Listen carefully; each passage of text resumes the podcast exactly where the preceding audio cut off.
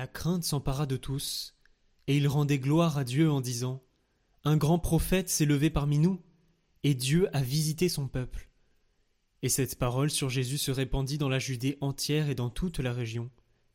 Les disciples de Jean le Baptiste annoncèrent tout cela à leur maître. Alors Jean appela deux d'entre eux, et les envoya demander au Seigneur Es-tu celui qui doit venir Ou devons-nous en attendre un autre? Arrivés près de Jésus, ils lui dirent Jean le Baptiste nous a envoyé te demander Es-tu celui qui doit venir Ou devons-nous en attendre un autre? À cette heure-là, Jésus guérit beaucoup de gens de leurs maladies, de leurs infirmités et des esprits mauvais dont ils étaient affligés. Et à beaucoup d'aveugles, il accorda de voir.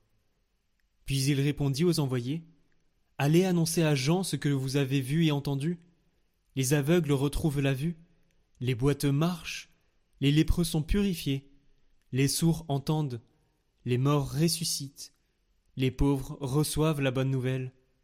Heureux celui qui ne trébuchera pas à cause de moi. Après le départ des messagers de Jean, Jésus se mit à dire aux foules à propos de Jean. Qu'êtes-vous allé regarder au désert? Un roseau agité par le vent? Alors qu'êtes-vous allé voir? Un homme habillé de vêtements raffinés? Mais ceux qui portent des vêtements somptueux et qui vivent dans le luxe sont dans des palais royaux. Alors qu'êtes-vous allé voir? Un prophète? Oui, je vous le dis, et bien plus qu'un prophète.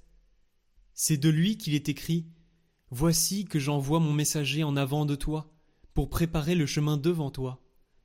Je vous le dis, parmi ceux qui sont nés d'une femme, personne n'est plus grand que Jean, et cependant le plus petit dans le royaume de Dieu est plus grand que lui. Tout le peuple qui a écouté Jean, y compris les publicains, en recevant de lui le baptême, a reconnu que Dieu était juste. Mais les pharisiens et les docteurs de la loi, en ne recevant pas son baptême, ont rejeté le dessein que Dieu avait sur eux. À qui donc vais-je comparer les gens de cette génération? À qui ressemblent-ils Ils ressemblent à des gamins assis sur la place, qui s'interpellent en disant Nous vous avons joué de la flûte, et vous n'avez pas dansé. Nous avons chanté des lamentations, et vous n'avez pas pleuré. Jean le Baptiste est venu, en effet, il ne mange pas de pain, il ne boit pas de vin, et vous dites C'est un possédé. Le Fils de l'homme est venu, il mange et il boit, et vous dites Voilà un glouton et un ivrogne, un ami des publicains et des pécheurs.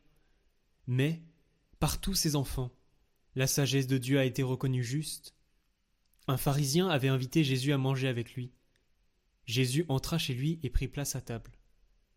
Survint une femme de la ville, une pécheresse.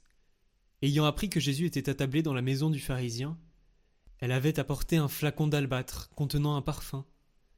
Tout en pleurs, elle se tenait derrière lui, près de ses pieds, et elle se mit à mouiller de ses larmes les pieds de Jésus.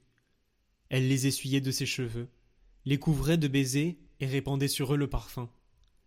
En voyant cela, le pharisien qui avait invité Jésus se dit en lui-même Si cet homme était prophète, il saurait qui est cette femme qui le touche, et ce qu'elle est, une pécheresse. Jésus, prenant la parole, lui dit Simon, j'ai quelque chose à te dire. Parle, maître. Jésus reprit Un créancier avait deux débiteurs. Le premier lui devait cinq cents pièces d'argent, l'autre cinquante. Comme ni l'un ni l'autre ne pouvaient les lui rembourser, il en fit grâce à tous les deux. Lequel des deux l'aimera davantage?